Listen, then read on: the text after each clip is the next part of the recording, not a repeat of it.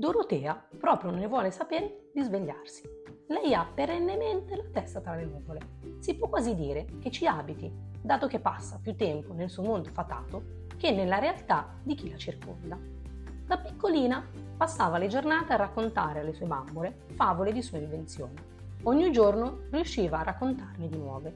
Era impossibile sentirla narrare la stessa storia due volte.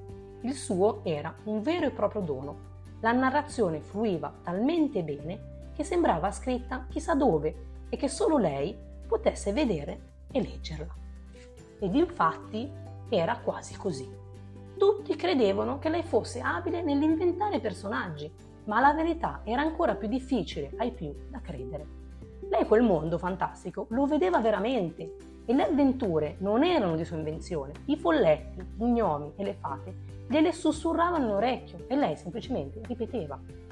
Dorotea, diventata ora una giovane donna, non ha smesso di dare retta agli spiriti della natura, anzi ha iniziato a scrivere le epiche avventure che le vengono sussurrate e man mano che passa il tempo sta dando la luce alla collana di libri per bambini più incredibile che ci sia.